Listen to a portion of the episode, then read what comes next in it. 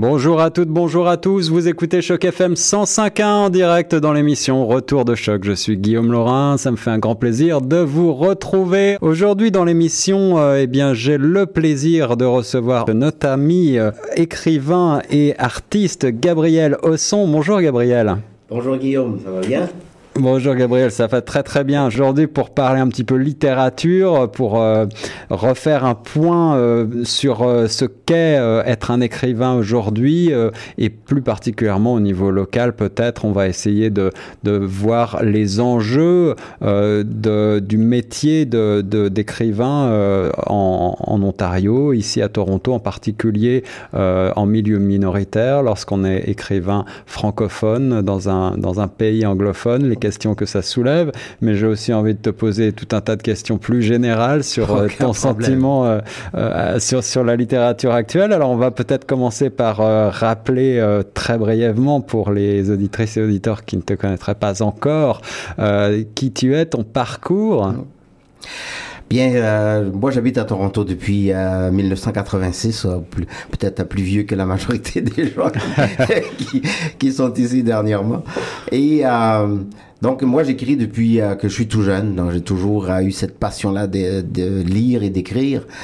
Et mais il a fallu que j'attende quand même quelques années avant de pouvoir publier mon premier vrai recueil qui est apparu en l'an 2000. Et euh, par la suite, bon, ben ça, ça a déboulé. J'ai fait un autre euh, recueil en 2009, euh, puis plus près un récit euh, sur un voyage que j'ai fait à Compostelle en 2015 et ensuite le roman qui est apparu l'année dernière, euh, Hubert euh, le reste avec. Hubert le reste avec, donc en 2017 aux éditions David, on en avait parlé un petit mhm. peu. Aujourd'hui, Gabriel, tu continues ton travail d'écriture, travail de mots et tu es également, je crois, artiste peintre? Oui, oui, oui, mais la, peinture a pris un peu un second rôle depuis l'année dernière à cause de la sortie du livre qui m'a amené à faire beaucoup de, de salons, beaucoup de, euh, de routes, au fait, pendant euh, toute l'année jusqu'à la dernière semaine euh, de décembre. donc, ouais, je, je, je pense que j'ai fait une peinture à l'automne dernier. C'est à peu près tout. Donc, c'est de l'écriture à, à, plein temps. Là essentiellement l'écriture et c'est le sujet qui nous intéresse en particulier aujourd'hui. Tu sièges aussi au conseil d'administration de l'association des auteurs de l'Ontario français, euh, la AOF. Euh, on va euh, probablement parler, ça va mm-hmm. nous, ça va nous mm-hmm. guider un petit peu.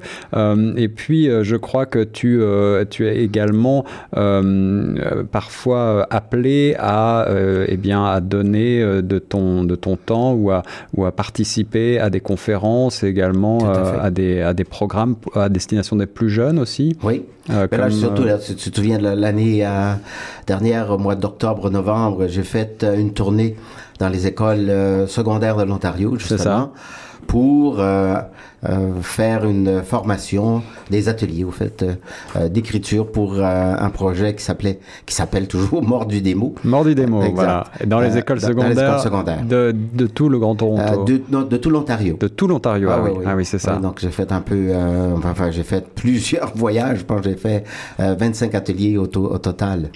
Wow.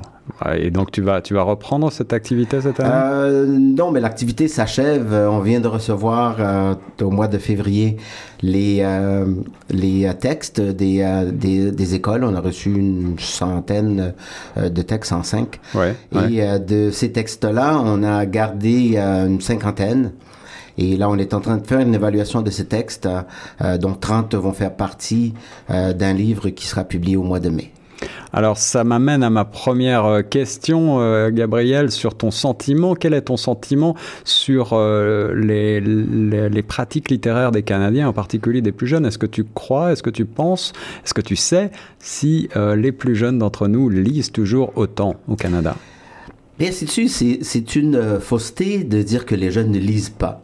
les jeunes lisent différemment. Euh, et euh, j'étais agréablement surpris quand j'ai fait cette tournée-là dans les écoles de voir combien les élèves étaient intéressés par la littérature.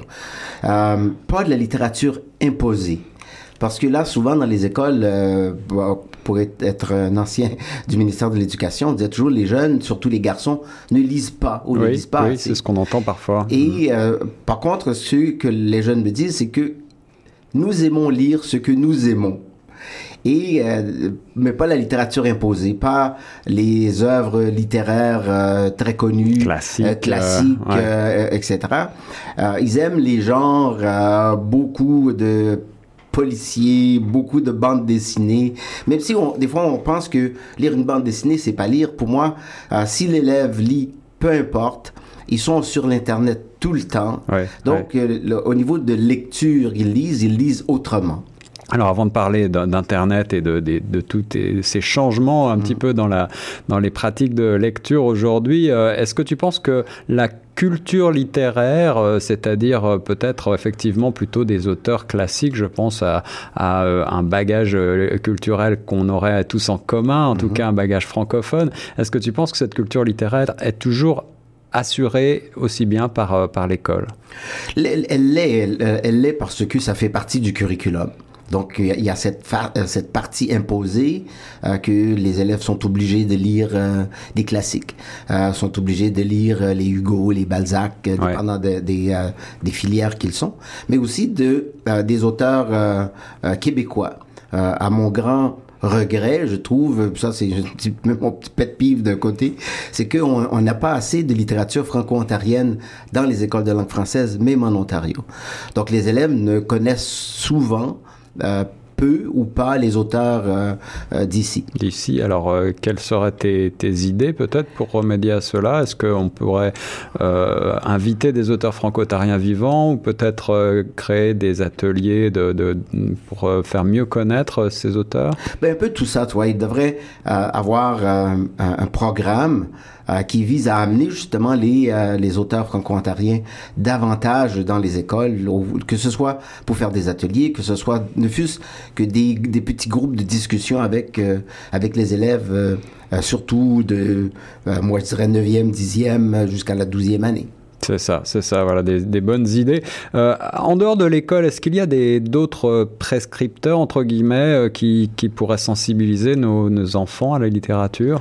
Il y a, il y a un travail qui se fait, mais il y aurait encore davantage à faire dans les bibliothèques même hmm. euh, de, euh, de partout de la province. Euh, d'avoir un programme un peu plus constant ou de fait que il y a quelques prestations qui se font autant ici à Toronto qu'à l'extérieur de Toronto mais je trouve que la programmation n'est pas assez étoffée pour permettre à beaucoup d'auteurs de pouvoir y participer. Bon, euh, quand je parle aux responsables des, euh, de ces programmes-là, évidemment, c'est toujours une question de budget. Euh, oui, bien sûr. D'un côté, euh, parce que les, les, auteurs sont là, ils sont connus par ces gens-là. Il, il, suffit d'inviter l'auteur à aller rencontrer, par exemple, un groupe de de euh, membres de chacune de ces librairies-là ou de ces bibliothèques-là, devrais-je dire plutôt, et de faire des petites causeries ou des discussions tout simplement autour d'un livre. Euh, je vais participer avec euh, un groupe ici à Toronto au mois de euh, avril, mai, euh, tout probablement. c'est un groupe de lecture justement à travers une des bibliothèques. Oui, oui, d'accord, d'accord. Donc on peut imaginer qu'effectivement des, des, des, des, plus jeunes, des enfants, des adolescents pourraient être davantage intéressés, davantage connaître la littérature à travers ce genre d'initiative. On, on, a parfois le sentiment un peu confus que les contenus écrits aujourd'hui abondent de partout. On parlait d'Internet. On n'a jamais autant eu de, de contenu qu'aujourd'hui. On n'a jamais autant eu d'écrits. Euh, comment faire le tri entre le, la bonne et la mauvaise littérature, entre guillemets? Comment faire aujourd'hui pour, pour, les plus jeunes, encore une fois, je pense à, des gens qui n'ont pas encore énormément de bagages. Si euh, sur Internet, ils, ils trouvent un texte. Euh, comment savoir pour eux aujourd'hui euh, si ce texte va être, euh, si entre guillemets ils vont avoir raison de passer du temps dessus ou s'il ferait mieux de s'intéresser à un classique? C'est une très très bonne question et aussi une, une, question qui euh, n'est pas si facile que ça non plus à répondre. Dans le sens que euh, n'importe qui peut euh, devenir éditeur sur l'Internet. il y en a des, des, centaines et des centaines de gens qui publient maintenant autrement que sur l'Internet. Ils font aucun papier. Il publie soit sous forme de récits, soit sous forme de nouvelles, ou soit sous forme de blogs auxquels les gens s'abonnent et, et on, on, peut les voir tout, tous les jours.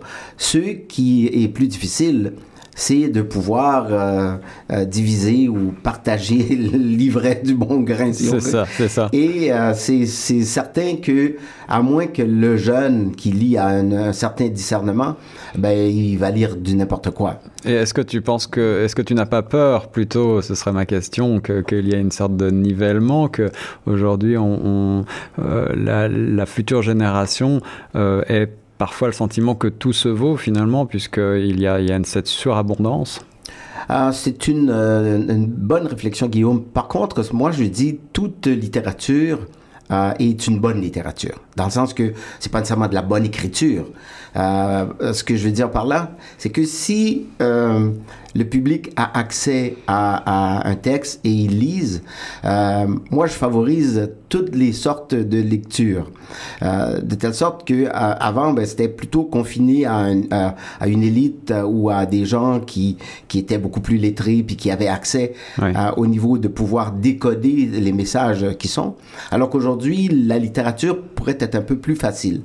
Euh, dans, dans, euh, dans ce sens, plus il y a de publications qui se fait, mais plus il va y avoir des gens qui lisent. Et ces gens-là vont faire à un moment donné le pont entre cette littérature-là qui leur donne une facilité de, de lire, le goût d'aller lire quelque chose de plus profond et de plus euh, euh mieux ciselé ou mieux euh, finement écrit, je dirais. C'est ça, c'est ça. Donc, y compris peut-être euh, de la poésie ou voire de la philosophie, des choses un petit peu plus euh, complexes et, et, et d'un apport euh, parfois un peu plus, il est vrai, un peu oui. plus aride.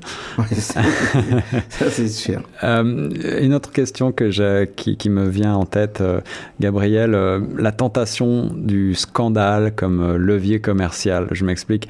il y a quelques mois de cela, une célèbre maison d'édition française euh, que je ne vais pas citer a décidé de rééditer des livres extrêmement euh, problématiques de Louis-Ferdinand Céline, des livres qui ont été écrits euh, juste avant et pendant la Deuxième Guerre mondiale et qui sont connus pour leur caractère extrêmement antisémite mmh. et, extrêmement euh, blessant, et euh, que Céline lui-même, après la guerre, avait décidé de ne pas faire rééditer. Mmh. Aujourd'hui, euh, en 2017-2018, cet éditeur décide malgré tout de, de rééditer ses, ses livres que penses-tu de cette, euh, action et, quelles conséquences euh, en tirer? Mais deux, choses que je pourrais dire. Je vais parler un peu, comme on dit, des deux côtés de la bouche. C'est que d'un côté, euh, je crois que la liberté de la presse et la liberté aussi de l'écrivain est importante.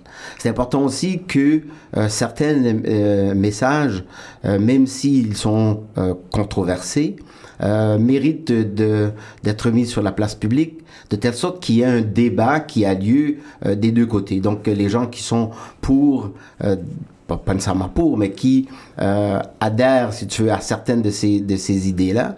Euh, et parce qu'on peut pas tout mettre à l'index. Euh, sinon, ben, on revient un peu comme, euh, comme on était euh, avant au Moyen Âge, où ben, il y avait seulement euh, les, les écrits qui étaient... Euh, accepté par euh, le pape ou euh, le, le, Vatican qui avait droit de citer. donc, il y a beaucoup de ces livres-là qui ont été mis à l'index pour pas beaucoup de raisons en réalité euh, valables. Euh, ce qui fait que ça a pris beaucoup de temps avant que ces histoires-là soient connues. Euh, pas que j'accepte euh, que ce qu'il a écrit c'est nécessairement bien, euh, mais c'est la même chose aussi. Puis euh, si on, on, regarde tout ce qui a été écrit, par exemple pendant la guerre. Ou, ou euh, avant la guerre, par exemple, euh, les, les propagandes nazistes, ouais, euh, qui, ouais. ben, on, on, les a on les a enlevés, si, si, vous voulez, de la circulation, et mais qui, qui, qui continuent quand même d'être là sous le couvert. Mais ça prend des intellectuels qui soient capables de lire ces choses-là, de les comprendre et aussi de pouvoir euh, euh, aider les gens euh, dans la société à faire euh, à faire la part de, des choses. Euh, pour revenir tout, euh, à, à, ta première euh, réflexion au niveau du euh, sensationnalisme, c'est malheureusement dans beaucoup de cas, c'est ce qui fait vendre les, euh, les médias, c'est qui se fait vendre les livres. Et c'est la même chose à la télé et, et à la radio. Donc, euh, je pense que c'est plutôt un coup euh, de, de, publicité, un coup de, de marketing que ces gens-là, médiatique que ces gens-là voulaient faire. On dit, OK, on va faire... on va faire cela, on va le faire sortir. Et si on regarde toutes les, les, les, publicités gratuites qu'ils ont eues autour de ça, qui finalement va susciter les lecteurs d'aller chercher ce livre-là juste pour voir qu'est-ce qu'il y a dedans. C'est euh, ça. Donc ça va faire vendre les Et ça marche. Et ça, et marche. C'est-à-dire que finalement les gens par curiosité euh, vont aller acheter les livres. Mm -hmm. euh, donc ce que tu veux dire, c'est que il faut éviter la censure, la censure pour la censure. Oui.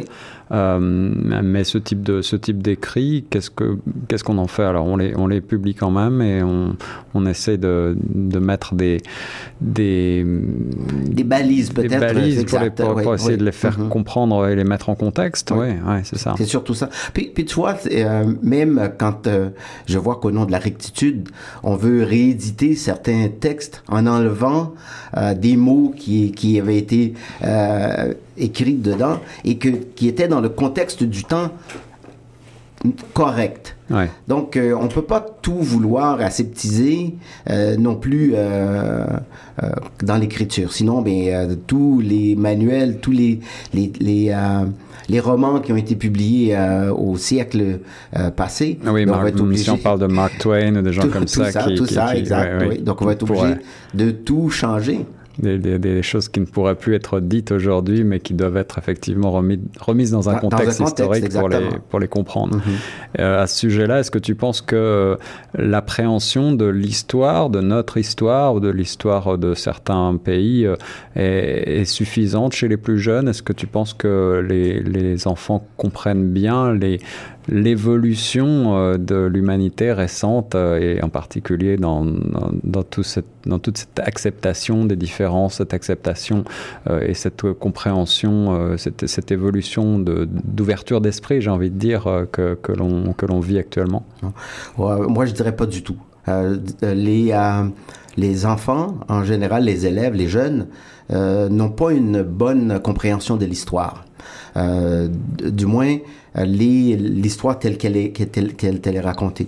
Euh, évidemment, beaucoup de, des livres d'histoire ont été toujours écrits euh, du point de vue du euh, colonialiste ou du colon, ouais. euh, et pas nécessairement de la personne qui a été colonisée, ouais. de telle sorte que cette histoire-là est biaisée.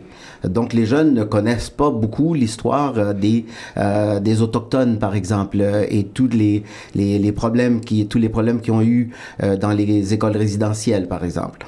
Ils ne sont pas non plus au courant de à part une petite partie de euh, tout l'esclavage qui a eu lieu euh, dans les siècles derniers. Ouais. Et, euh, et là, quand on regarde même les livres d'histoire qu'on qu'on étudie dans les écoles, euh, ça donne pas toute la vérité. Et c'est toujours euh, d'un point de vue euh, des, des bons euh, colons qui sont arrivés contre les méchants qui, qui vivaient dans ces pays-là, qui les empêchait finalement de les exploiter et de les tuer. Ouais, donc ce que tu veux dire, c'est que l'histoire telle qu'elle est enseignée encore aujourd'hui, euh, elle, reste une histoire, euh, je dirais, euh, avec, un, avec un point de vue subjectif toujours. Tout à fait, tout ouais. à fait, tout à fait. Et euh, on revient à la littérature. Est-ce que c'est pas un problème euh, aussi de, du, du, fait que les cultures, euh, les cultures colonisées, notamment par exemple si on pense au Canada, euh, c'est une culture, une tradition qui est essentiellement orale. On a peu d'écrits de, de, et de ce fait le point de vue de ces gens-là n'est pas très connu et ne passe pas dans les livres d'histoire. Mais aussi c'est que euh, ceux qui ont écrit l'histoire pendant que l'histoire se faisait, euh, c'était tout à, fait raison de ce côté-là. C'était les euh, colons qui sont arrivés dans ces pays-là euh, et oui, euh, si on regarde les autochtones, c'est une tradition orale. Par contre, ce qu'il faudrait qu'on fasse, c'est aujourd'hui maintenant qu'on a accès à des écrivains autochtones, on a accès à des écrivains euh, qui viennent des pays euh, d'Afrique, qui viennent des Antilles, euh, etc. C'est de donner une voix aussi à ces gens-là, de telle sorte qu'ils puissent aujourd'hui dire l'histoire telle qu'elle est, euh, telle qu'elle était, telle qu'elle s'est passée, de leur point de vue. Absolument, absolument. Gabriel, euh, je te propose de marquer une courte pause musicale parce qu'on va beaucoup parler, donc euh, on va s'assoiffer. Je te propose d'écouter la très belle reprise de la balade à Toronto, puisqu'on est à Toronto, de Jean Leloup, par Jordan Labré tout de suite. Et juste après, on écoutera l'agenda culturel du jour de notre nouvelle journaliste Aminata sur Choc. À tout de suite. On est de retour en direct sur les ondes de choc FM 105.1. Je suis Guillaume Laurin et je reçois aujourd'hui Gabriel Osson, écrivain. Bonjour Gabriel, ça va toujours? Ça va toujours, ça va toujours très bien. Toujours un grand plaisir de venir euh, faire euh, ma petite tournée à choc FM, qui est chez nous aussi en même temps. Et eh oui, puisque Gabriel, euh, vous le savez, est également animateur ici à une superbe émission. Il nous fait découvrir de la musique francophone tous les, tous les vendredis. Ça s'appelle Franco Découverte d'ailleurs. Hein, c'est le c'est le titre de l'émission et euh, j'écoute souvent. Je, je moi-même je découvre parfois des des petites trouvailles. euh, Gabriel, on va poursuivre euh, cette émission spéciale sous le signe de la littérature avec des questions peut-être davantage tournées vers les enjeux du métier d'écrivain. Euh, eh bien, en 2018, qu'est-ce que c'est qu'être écrivain aujourd'hui d'abord pour toi? Bien, c'est je ne crois pas que c'est tellement différent aujourd'hui que c'était dans le temps. Le métier d'écrivain, c'est un métier euh, d'abord solitaire ouais. euh, et euh, un métier qui demande beaucoup de euh, patience et de persévérance euh, parce que euh, quand on est assis tout seul devant notre ordinateur aujourd'hui, avant c'était beaucoup plus le papier et cette fameuse page blanche qu'il faut absolument remplir à tout à tout prix et c'est aussi euh, euh, difficile, je dirais, aujourd'hui que ça euh, a dû l'être euh, dans le temps pour pour d'autres écrivains. L'inspiration, bien, ne vient pas toujours tout seul, et puis je pense qu'il faut la taquiner, il faut la solliciter, il faut être rester à l'éveil de des idées qui qui qui vont nous arriver comme ça au milieu de la nuit, parce que ça m'arrive très souvent, ah oui, ou au milieu de faire quelque chose de complètement différent, je vais dire, oh bon, tiens, je viens de trouver une phrase là que, que, que je cherchais, puis les gens vont dire, mais qu'est-ce, qu'est-ce qui t'arrive là, t'es fou, tu parles tout seul. Euh, Alors, est-ce que tu es de ces écrivains qui ont toujours un petit carnet dans leur poche sur euh, lequel... Ben, j'en ai toujours, toujours avec moi euh, quelque chose pour écrire. Euh, euh, c'est quand quand ça arrive, parce que dans la seconde d'après, on, ça peut être complètement... Je dis, je vais, je vais y penser, je vais le répéter dans ma tête, mais ça part toujours.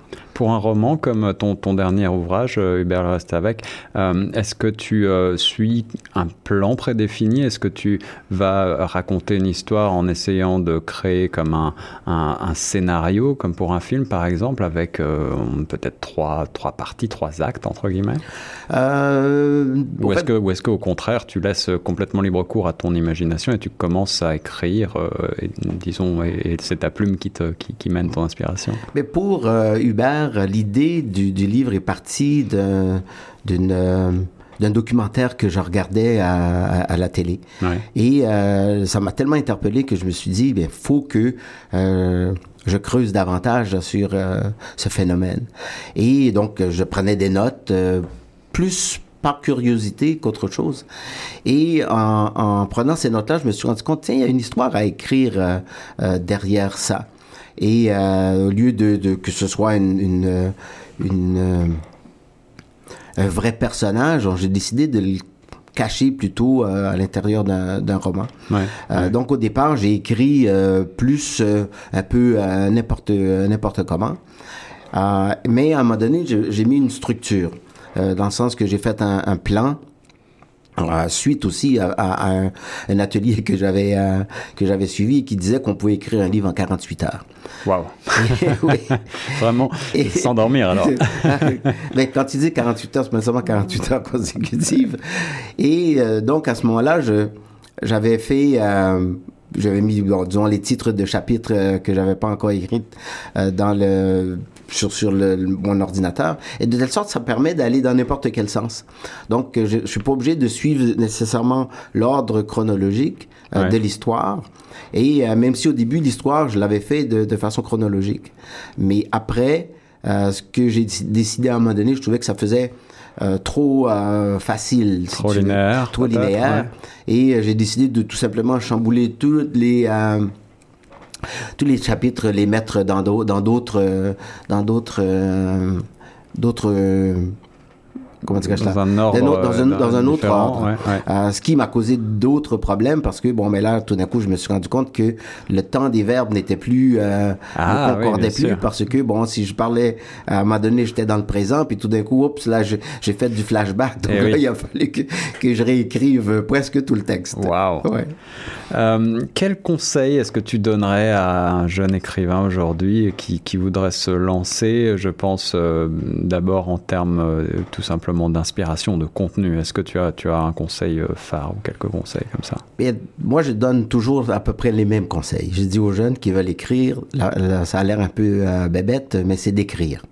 D'écrire n'importe quoi et d'écrire tout le temps. De se lancer. De se lancer et euh, de laisser aller l'imagination. Et des fois, ça, ça, va aller dans un sens, ça va aller dans l'autre sens. Des fois, ça fera aucun sens. Euh, mais au fur et à mesure, moi, je trouve que le travail d'écriture, c'est un apprentissage. L'écriture, ça s'apprend. Je veux dire, euh, faut et la seule façon d'apprendre à écrire, c'est d'écrire. C'est de pratiquer. C'est de pratiquer et aussi de lire beaucoup euh, dans les sujets qui intéressent l'écrivain.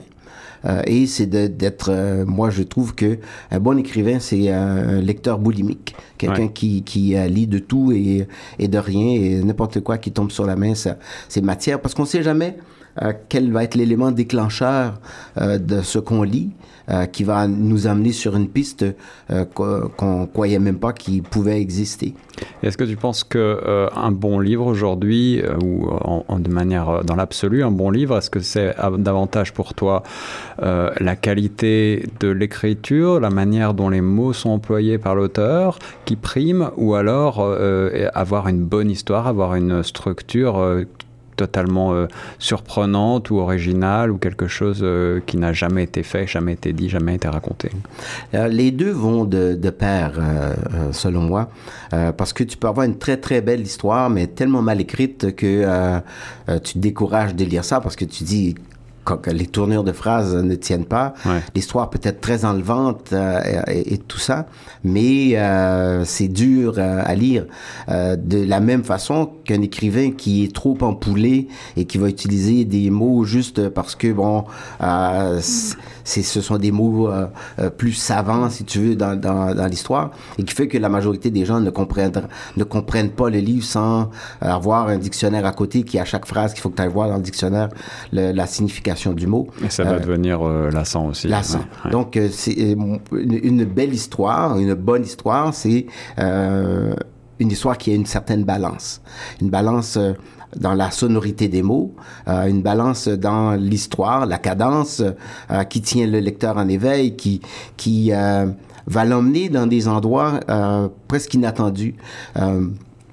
Parce que souvent, ce que j'aime moi dans une dans dans, une euh, un roman ou euh, peu importe euh, un récit, c'est que tout d'un coup, je pensais avoir compris le, le, le fil de l'histoire et l'auteur euh, ou le protagoniste m'emmène ailleurs. À te surprendre. Exact, à me surprendre. Puis là, dit, oh non, ça, je m'y attendais pas du tout à ça. Ouais, c'est ça. Donc, un, retournement. De, dans un retournement dans le dans l'histoire ou un déclencheur quelque part que tu dis, Waouh, fallait y penser ça. c'est ça, c'est ça. Est-ce que euh, une bonne histoire, c'est aussi parfois des, personnages particulièrement bien campés ou euh, qui sont attachants humainement, euh, qui ont une, une substance? Est-ce que toi, quand tu écris, tu t'inspires de ta propre vie, de ton propre entourage, des gens que tu rencontres, des, euh, des moments de vie comme ça que tu, euh, que tu peux euh, vivre toi-même?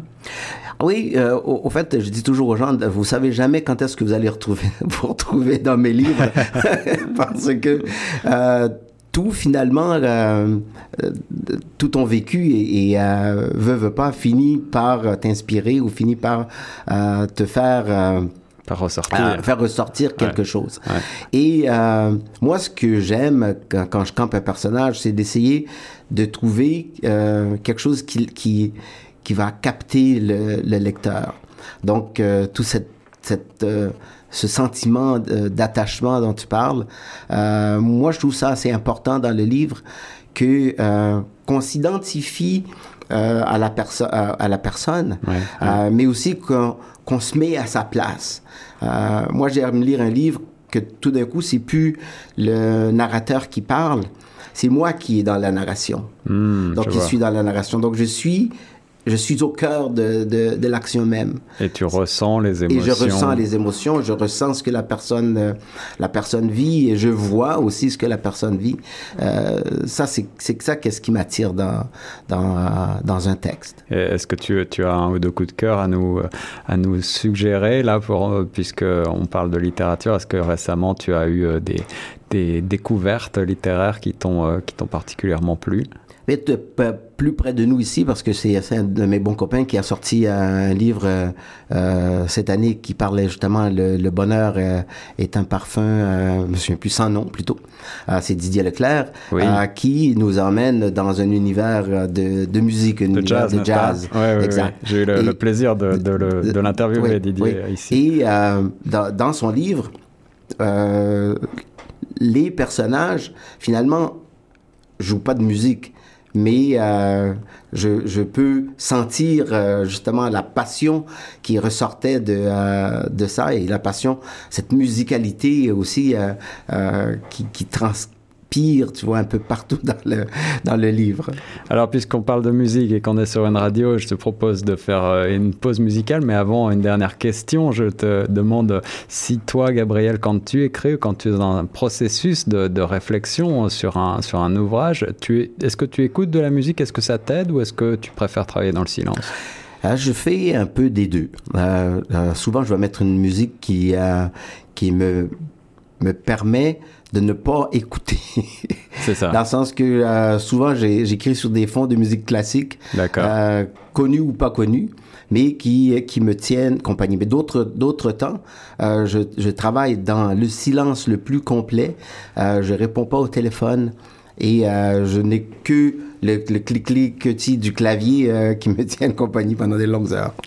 Voilà le long processus d'écriture pour un écrivain. C'est effectivement un métier assez solitaire, mais on peut avoir un petit peu de musique quand même comme fond sonore. Et je vous propose tout de suite d'écouter un titre du palmarès Peter Peter avec Nosferatu sur Choc.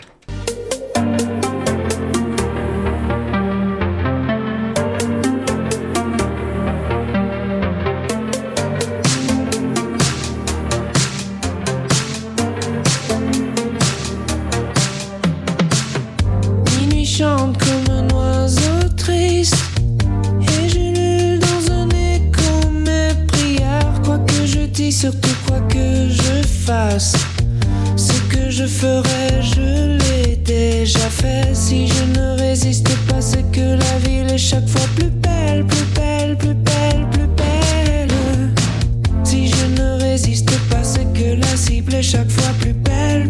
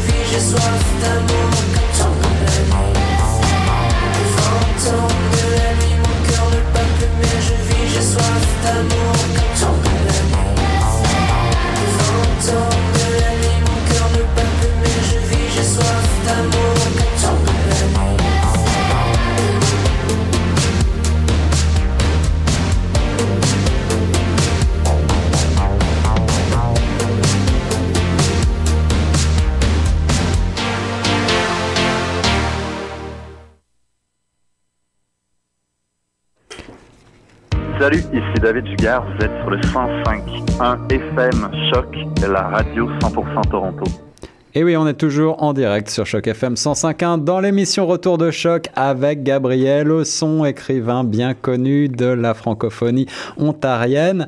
Euh, Gabriel, on parlait ensemble hors antenne pendant ce titre de euh, Peter Peter de la question aujourd'hui de l'édition pour un auteur jeune ou, moins jeune. On le sait, les éditeurs euh, sont parfois frileux à prendre sous leurs ailes un auteur peu connu ou pas connu euh, comment est-ce qu'on peut aujourd'hui se faire connaître en tant qu'auteur? C'est une, euh, une étape euh, cruciale de, de, de l'écriture, mais aussi c'est un passage obligé qui est très difficile. Les maisons d'édition, première des choses, on n'en a pas beaucoup. Mm -hmm. deux, c'est qu'ils reçoivent beaucoup de textes et d'essayer de, de, se faire démarquer à travers ça n'est pas question toujours euh, facile. Et aussi, il faut qu'un auteur jeune ou moins jeune euh, s'attende à des qui va avoir des re, des euh, des refus. Ouais. et il y en a qui, qui ont publié beaucoup et qui ont encore ont des refus parce que bon, soit le texte arrive à un mauvais moment. Euh, soit parce que le texte ne concorde pas tout à fait avec la ligne éditoriale de, euh, de cette maison-là euh, où on l'envoie.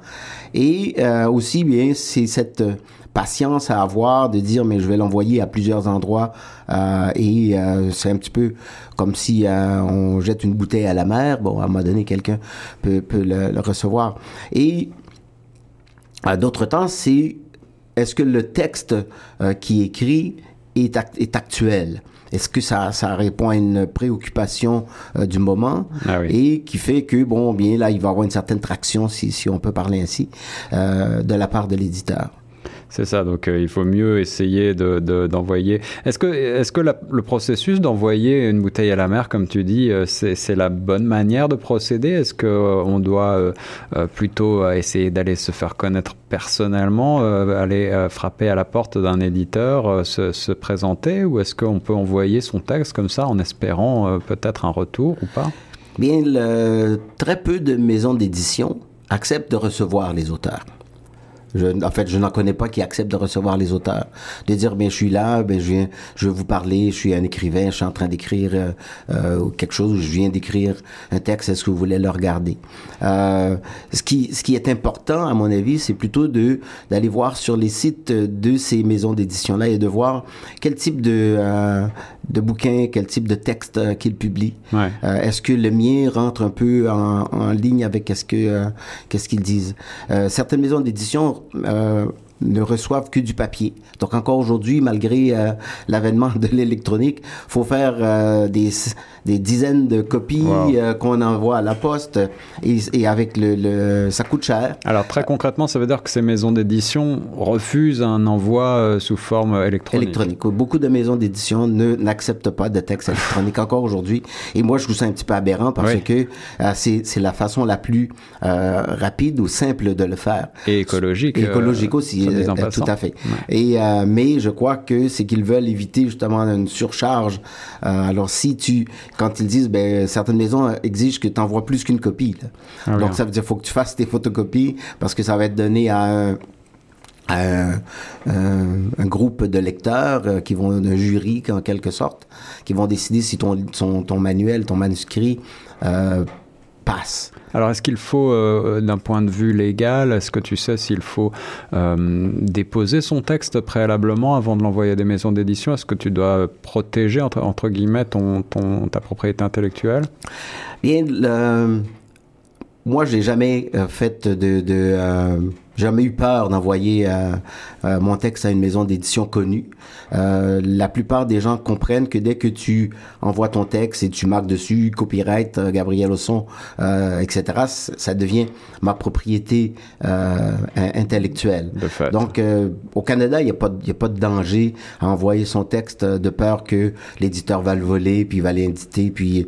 oui, il peut toujours y avoir une risque, une risque de, de plagiat, peut-être. Exactement, exactement. Ouais. Mais c'est je ne crois pas de mémoire, j'essaie de penser, euh, de connaître un cas où euh, un éditeur a volé le, le texte d'un écrivain puis le. Ce ne serait il pas son publié. intérêt non, non plus. Non plus, non, tout à fait.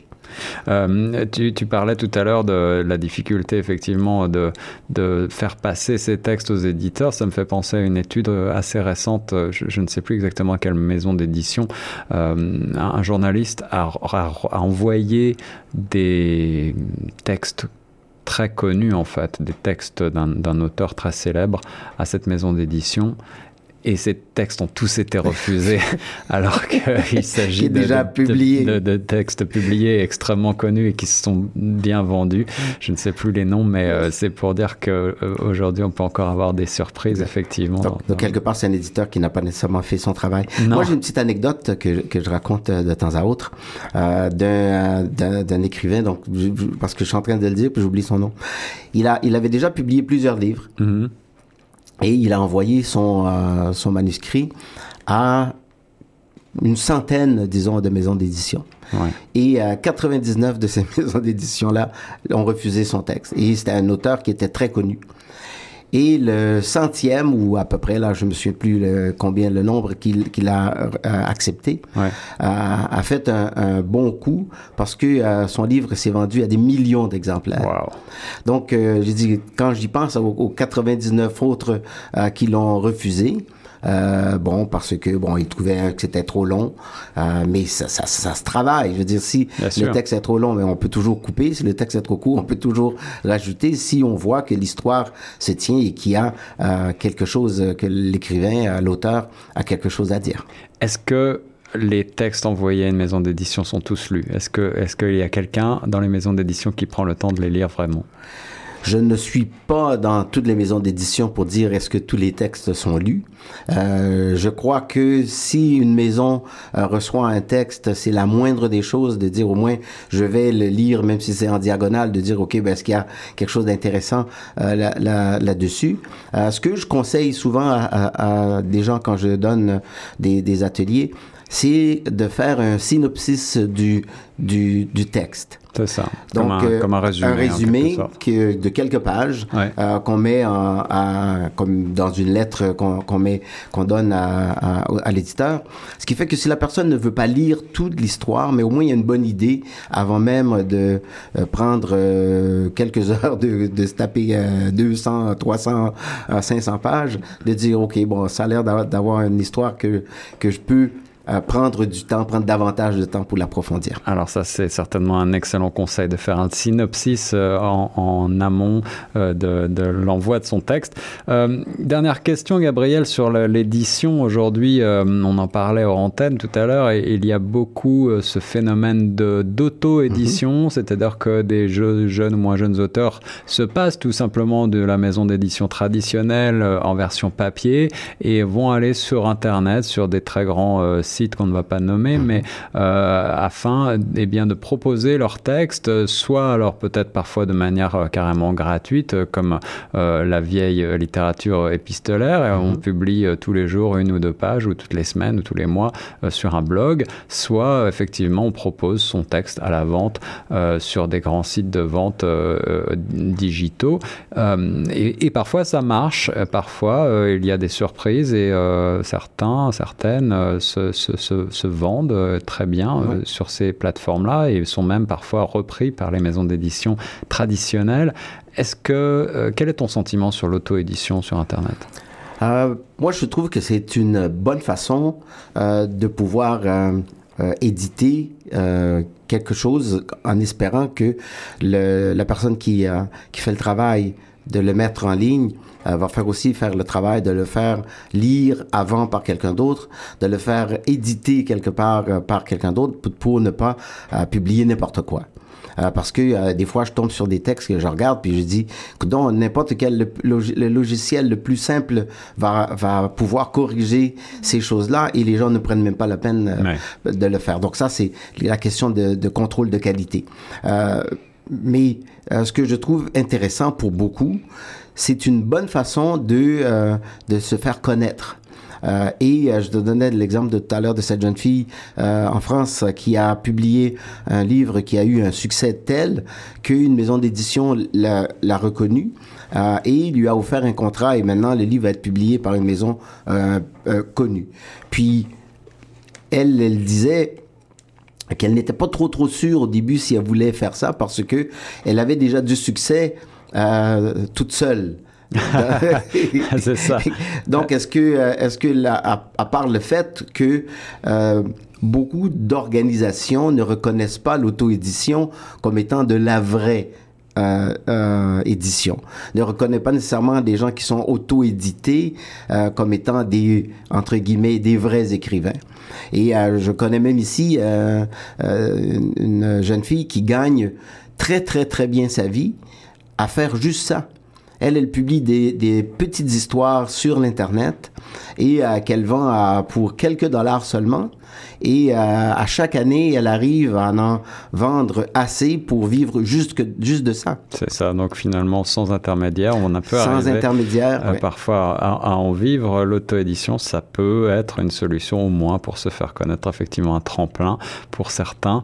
Euh, J'ai lu quelque part, Gabriel, que le système de l'édition est parfois un petit peu surprenant, c'est-à-dire que lorsqu'on édite un livre, ça a un coût parce qu'on on- imprime du papier, etc. On l'envoie aux librairies. Et les librairies euh, ont un temps euh, pendant lequel elles, elles gardent les livres et s'ils ne sont pas vendus, elles les renvoient retourne, ouais. euh, à l'éditeur. Et alors, parfois, ça part dans les bacs de soldeurs, parfois, ça part ce qu'on appelle le pilon. Les, les livres sont carrément détruits. Ouais. Malgré tout, l'éditeur peut gagner de l'argent avec ce système-là. L'auteur, en revanche, lui, euh, il ne va toucher de l'argent qu'à partir du moment où, Où les livres se vendent. se Ouais. vendent sur les, les- les droits d'auteur. Est-ce que tu penses que le, le modèle, le système de l'édition traditionnelle, comme on l'applique encore aujourd'hui, euh, c'est un système qui a encore sa raison d'être ou qui est complètement euh, démodé, désuet? Euh, deux, deux réponses encore là. Euh, c'est euh, la le modèle de distribution qui existe aujourd'hui est celle de dont, que tu viens de celui que tu viens de décrire. C'est que les les les, euh, les éditeurs à travers leurs distributeurs vont distribuer ça dans toutes les librairies ou la plupart qui veulent en accepter. Et les libraires ont un an ou plus ou moins pour euh, décider bon ça, le livre ça fait longtemps qu'il prend de la place et il y a personne qui j'ai pas de demande donc je le retourne. Ouais. Et le le euh, le l'éditeur peut décider de qu'est-ce qu'il veut faire avec le livre un coup que les livres viennent soit qu'il les jette soit qu'il les euh, donc c'est beaucoup de il y a beaucoup de gaspillage Eh oui. euh, qui se fait euh, de cette façon-là on espère que quelque part qu'il euh, que les, livres sont recyclés que le papier est réutilisé Euh, l'autre c'est de mettre davantage aussi en même temps l'emphase sur la version électronique du livre Euh, quoi qu'on en dise euh, ils s'en vendent pas autant de livres électroniques euh, qu'on pensait qu'il allait y arriver. Quand j'ai commencé à écrire en, l'an 2000, quelqu'un me disait, faut absolument que tu publies sur l'internet que le que le livre ait un, un pendant électronique. Ouais, Par ouais. contre, si je regarde le nombre de livres qui est vendu euh, euh, au niveau euh, électronique, c'est même pas le dixième de qu'est-ce que euh, je vends sur papier. Ouais, donc, donc les gens reste, aiment encore euh, euh, tenir un livre papier dans les mains. C'est pas tout le monde qui euh, sont intéressés à, à lire euh, euh, sur une liseuse. Et oui, bah écoute, euh, Gabriel, voilà qui euh, va clôturer euh, cette heure consacrée à la littérature et à- au métier d'écrivain. Je te remercie beaucoup d'avoir été mon invité aujourd'hui dans Retour de choc. On rappelle que ton ouvrage Hubert le reste avec est publié aux éditions David. Il est sorti donc l'an dernier. Vous pouvez le retrouver dans toutes les bonnes maisons d'édition et également sur Internet. oui, et puis, pour plus de renseignements sur Gabriel, eh bien, allez visiter son site, Gabriel Son, euh, o2son.com. Merci. Est-ce que j'ai oublié quelque chose, Euh, Gabriel? non, j'allais dire que le- les gens qui sont ici à Toronto peuvent le trouver à la librairie. En fait, euh, tous mes écrits sont là à la librairie Mosaïque. À la librairie Mosaïque, C'est ça, sur ouais, la, librairie l'avenue, euh, francophone. ouais, sur l'avenue Spé- euh, la rue Spadina. Ici Absolument. à Toronto.